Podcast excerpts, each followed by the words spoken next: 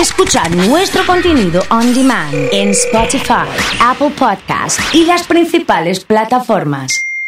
Comunidad Fan. Llevando adelante ya este, este momento de, del pase, y hoy nos visita el candidato a, a concejal, eh, Juan Monteverde, así que lo vamos a saludar. Juan, bienvenido, ¿cómo andás? Buenas, ¿cómo están? Gracias por la invitación. Bueno, muchas gracias por venir. Eh, qué fiestón que se mandaron el fin de semana. El domingo, un, un festival. Eh, lo contábamos acá sobre, sobre el final del viernes y, principio de sábado. Pero han juntado muchísima gente en el Parque Independencia, ¿no? 10.000 personas, casi 10.000 personas en, en el parque. Eh, la verdad que había unas ganas de, de salir a la calle, de eh, encontrarse, de disfrutar. Y fue una muestra de un proyecto que presentamos en el Consejo, que durante dos años no logramos hacer que los concejales lo aprueben. Y dijimos, bueno, ¿por qué no hacemos una muestra? Lo organizamos todos nosotros. A ver, ¿cómo es, cómo es la historia? La idea es así. Nosotros presentamos hace dos años una idea, un proyecto que fue una idea de una persona que le escribió a Karen por Instagram. Le dijo, soy vecina del Parque Independencia, estaría bueno cerrar durante los fines de semana y feriados las calles internas del parque y que la municipalidad pueda organizar un escenario, convocar a bandas, que haya ferias con, con feriantes que puedan vender sus, sus productos, que haya truck, carritos, eh, digamos, paseos gastronómicos. Bueno, hace dos años, aunque te parezca mentira, algo tan de sentido común. Sí, Hace sí. dos años que no logramos que el Consejo lo apruebe. Entonces, como hacemos muchas veces en Ciudad Futura, bueno, si no lo hace el Estado, vamos y lo hacemos nosotros. Así que pedimos la autorización, cortamos la calle, armamos un escenario, convocamos a bandas, convocamos a los feriantes con los que laburamos siempre, que le damos microcrédito y demás, food truck, cooperativa de pescadores, desde las 4 de la tarde del sábado hasta las 10 de la noche, pero se llenó, no sabes la fiesta y además un clima cero incidentes.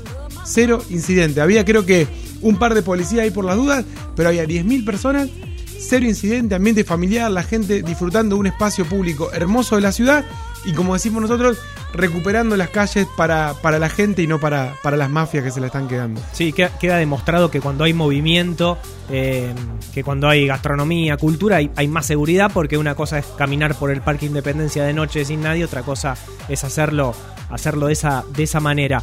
Eh, por ahí es media técnica la pregunta, pero digo, eh, está lleno de feriantes en Rosario, es una economía muy, muy grande. ¿Qué diferencia hay entre ser un feriante eh, oficial para poder estar en las ferias de la municipalidad y, y no serlo?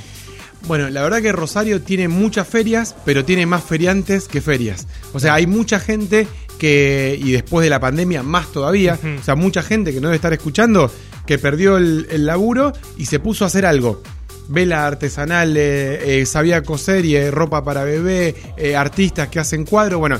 El problema es que hay, los requisitos para estar en las ferias municipales son muy particulares en algunos, en algunos casos. Entonces, sobran feriantes y emprendedores y faltan lugares como para que los feriantes puedan, puedan estar. De hecho, en, en la, en la actividad de Rosario del Parque que hicimos el, el sábado, no sé, eran fácil tres cuadras de tablones de feria.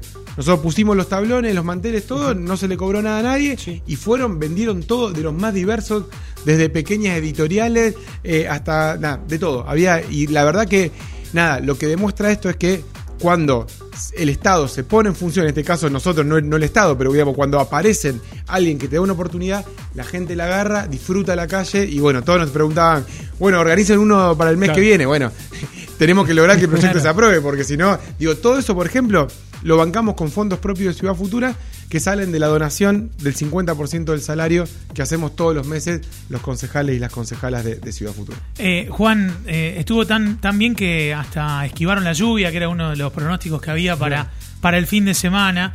Eh, ¿Esto crees que, que una vez que se apruebe en el Consejo se puede replicar simultáneamente, digo, el mismo sábado, no sé, Parque Independencia, Parque Alem, lugares que, que por ahí tienen estudiado que están más preparados? Sí, a ver, lo que demuestra esto es que con muy poco se pueden hacer grandes cosas.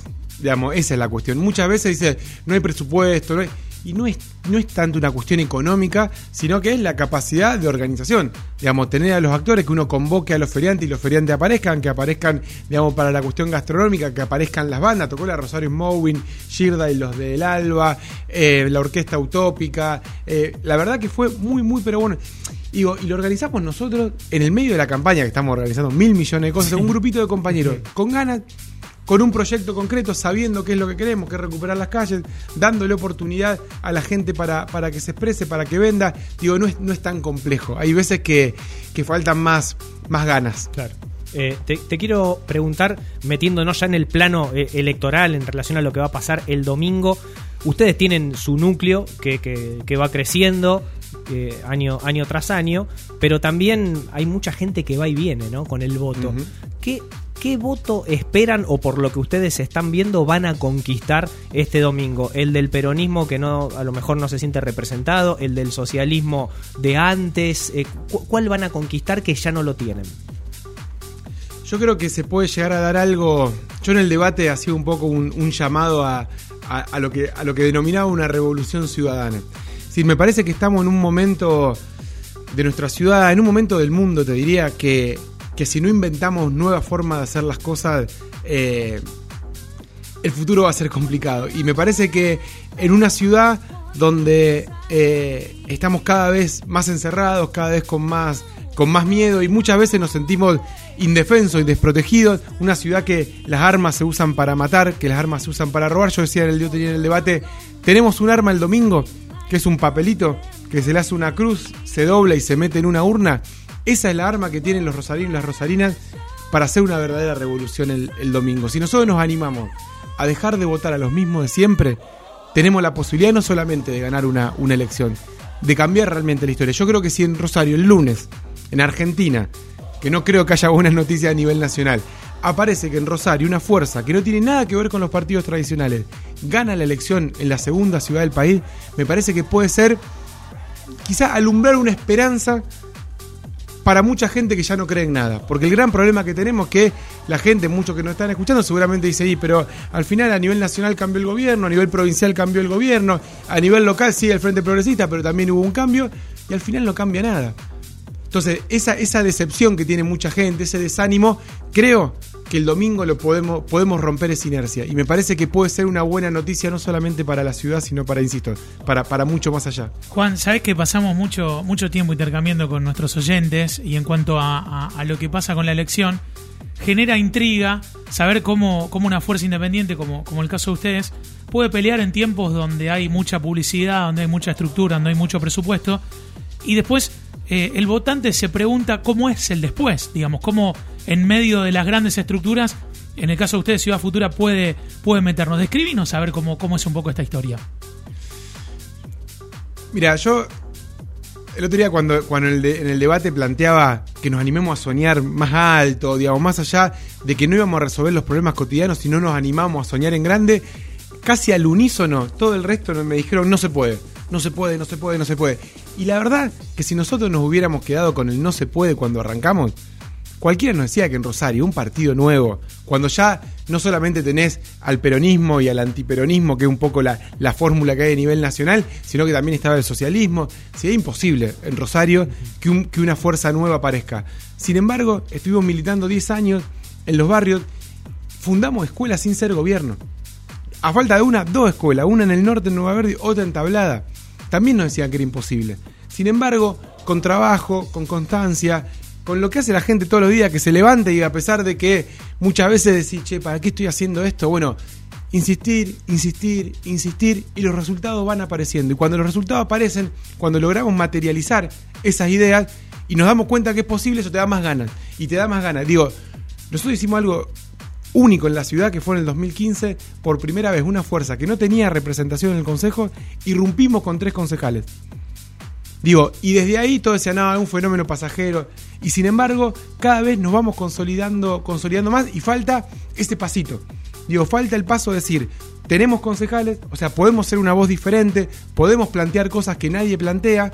Ahora, falta ese pasito de decir, bueno, esta fuerza, además de tener concejales, también puede gobernar la segunda ciudad del país. O sea, esta lógica, o sea, no transar con nadie para tener un cargo, seguir viviendo como vivíamos, como vivíamos antes, no traicionar nuestras ideas, por más que muchas veces el poder intentó que nos traicionemos, esa forma puede también llegar y gobernar, insisto, en la segunda ciudad del país. Por eso digo que el mensaje el domingo puede ser muy contundente. Obviamente que no es fácil, porque uno pelea contra fuerzas muy poderosas, contra los aparatos del Estado, que hacen todo lo que ustedes se pueden imaginar que hacen los aparatos del Estado para conseguir votos, y lo hacen todos los partidos políticos, todos, desde los que dicen que no lo hacen, también lo hacen.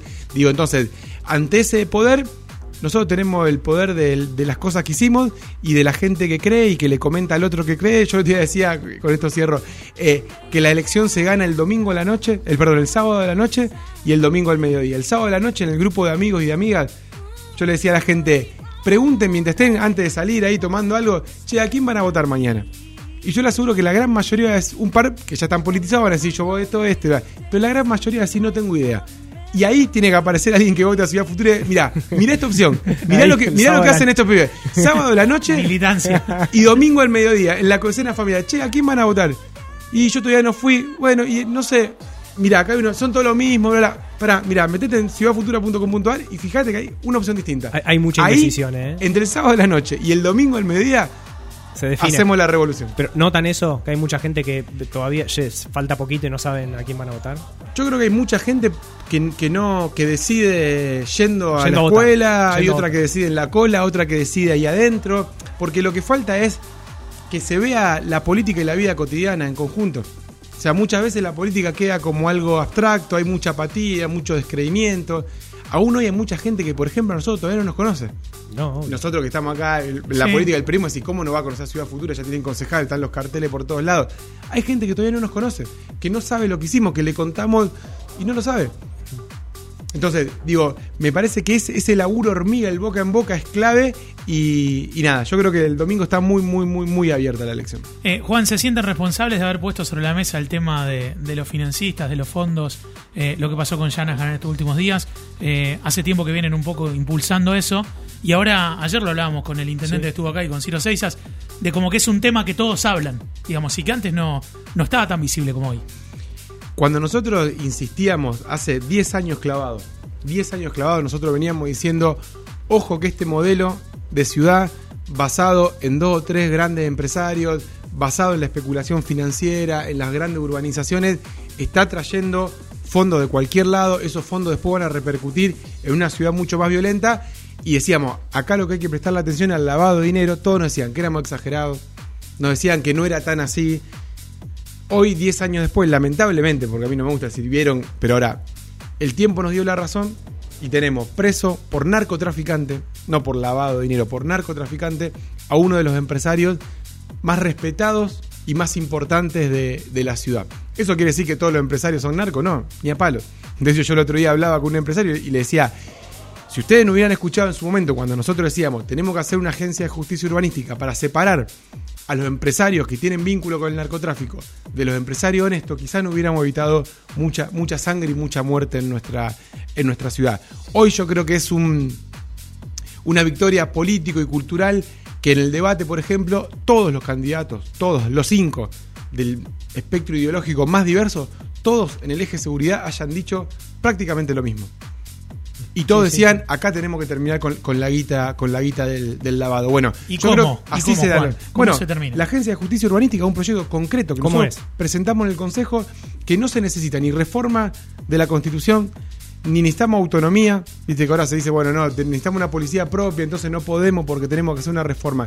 La Agencia de Justicia Urbanística es armar dentro del Estado municipal un grupo de jueces y fiscales municipales que investiguen la plata, el narco se lava en grandes construcciones que las autoriza el municipio, en urbanizaciones que las firma el municipio con los inversores, en bares, restaurantes que los habilita la municipalidad, en chapas de taxi que los habilita el municipio, o sea, todos negocios que en algún momento necesitan de la autorización municipal.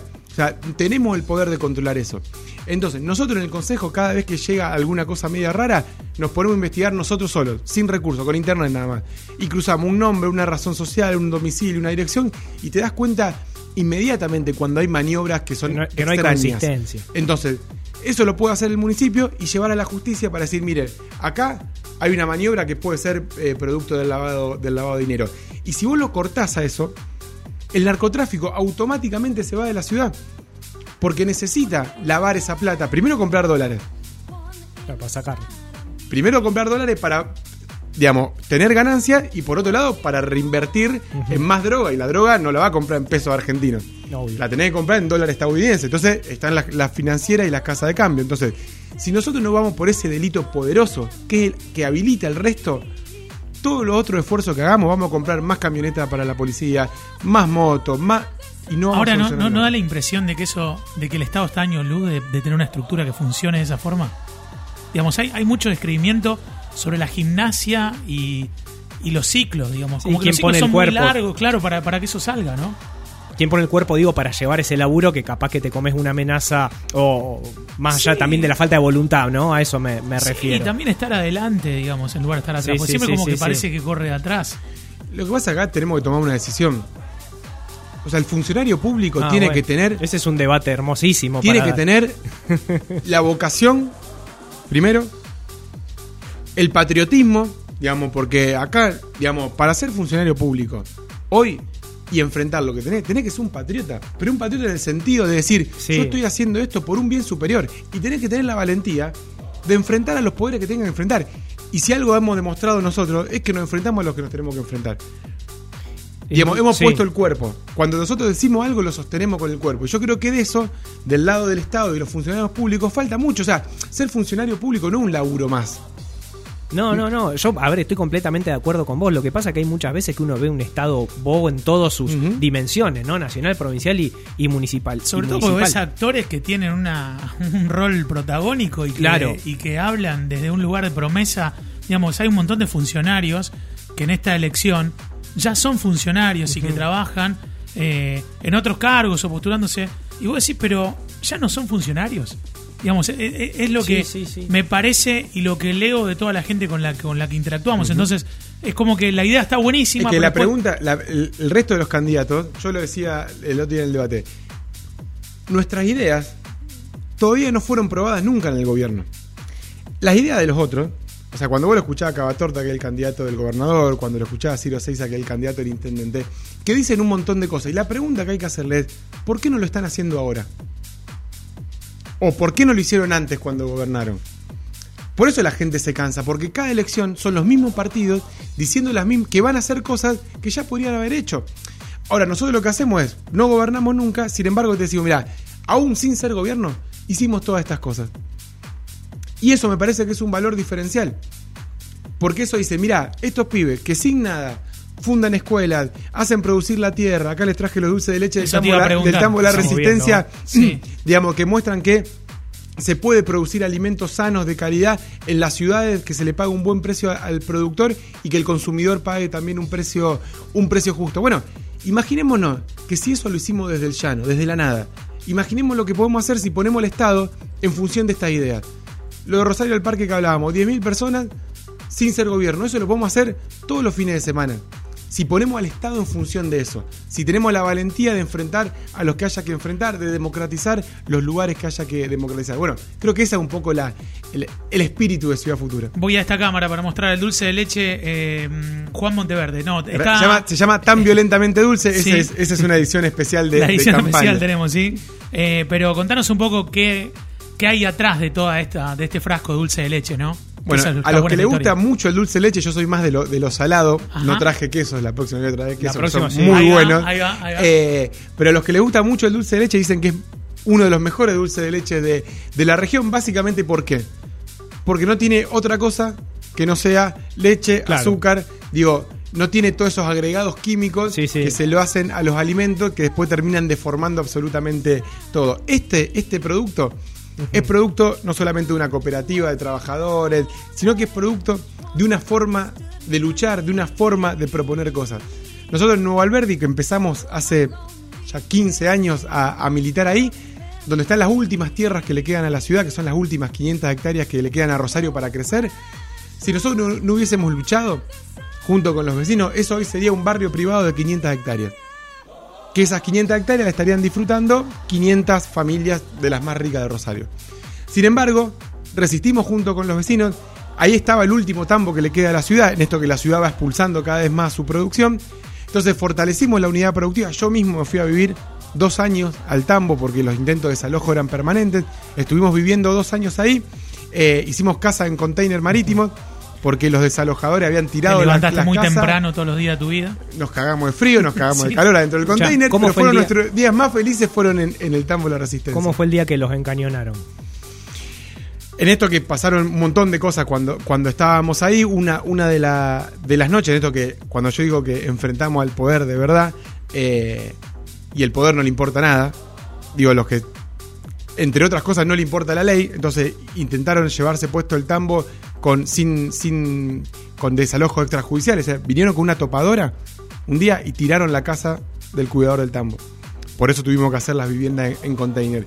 Y un día quedó solo un compañero, porque siempre éramos varios a la, noche, queda solo un compañero, sale ahí a apagar las luces antes de irse a dormir, aparecen dos tipos, lo tiran al piso, una escopeta en la cabeza, le dice, ustedes acá se tienen que ir. Eh, una situación tremendamente, tremendamente violenta. Eh, ya éramos concejales ahí nosotros.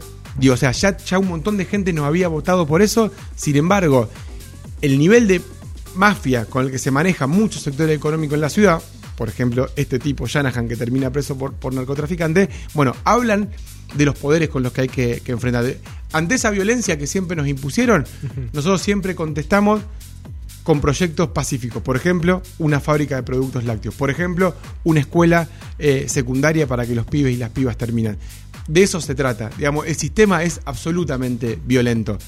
La idea es responderle a ese sistema con proyectos pacíficos, con proyectos que muestren un futuro distinto y presentarse a elecciones es parte de eso. No es lo único que hacemos, es parte de lo que hacemos. Y lo que hacen las elecciones es que lo podamos hacer en mayor cantidad y de forma más rápida. Si sin ser nada pudimos hacer dos escuelas, bueno, si la gente nos apoya podemos hacer cientos de estas escuelas en la, en la periferia de la ciudad. Si, si- sin ser, solamente siendo concejales, pudimos meter 10.000 personas y un montón de bandas y un montón de oportunidades para un montón de gente en el Parque Independencia, si la gente nos apoya podemos hacer eso todos los fines de semana en distintos parques de, de la ciudad. Y así con cada uno de los ítems, ahora hablamos de algunas de las cosas que hacemos, pero en cada una de, de las cosas. Las elecciones para nosotros son aceleradores de esos procesos y la gente decide. ¿Queremos ahora acelerar? Tenemos la oportunidad, creo que única, de meter un acelere ahora, de que como decía al principio, el lunes la noticia sea que, que en Rosario ganó una fuerza distinta, que no tiene que ver con los partidos tradicionales, y que eso nos deje en las puertas de en el 2023 que, que tengamos un gobierno, un gobierno municipal, nosotros decimos, de, de la gente común. Digamos, de armar una plataforma que junte a lo mejor de las distintas tradiciones políticas. Yo estoy convencido que hay mucha gente valiosa en los partidos. El problema son los partidos. El problema son los partidos tradicionales. Lo que tenemos que hacer es juntarnos los buenos de cada uno de los lugares para poder construir un- una plataforma de articulación política del siglo XXI para esta realidad, para esta sociedad eh, y para los desafíos que, que tenemos. Juan, te agradecemos que hayas venido y contarte que el domingo vamos a hacer nuestra primera cobertura de elecciones, eh, con un poco de entretenimiento también y te vamos a poner una cámara en el D7, así que bueno, eh, a estar ahí para, para ese momento. ¿eh? Dale, nosotros siempre, siempre decimos que, que en el D7, que es donde siempre cerramos los, los días de las elecciones, se festeja siempre, no importa el resultado electoral, porque, porque las elecciones para nosotros son ese momento donde salimos masivamente a, dialogar con la gente y preguntarle, che, ¿te gusta esto que estamos haciendo con la cultura? ¿Te gusta esto que hacemos con la locución? ¿Te gusta esto que hacemos con la producción?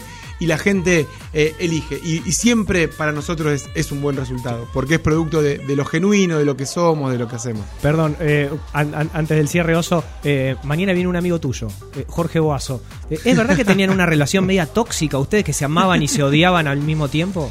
Él, él no quiere reconocer que me ama, así que pregúntenle, pregúntenle cuando, cuando venga, yo creo que nunca reconoció, por eso me, me ha increpado muchas veces en el consejo, pero bueno, no hemos reído, pensando muy distinto, Sí, pero, sí, sí. pero no hemos reído varias, varias veces. Gracias, Juan. ¿eh? Gracias, un abrazo para esto. Eh, Juan Monteverde, candidato concejal, ha charlado con nosotros aquí en Comunidad Fan.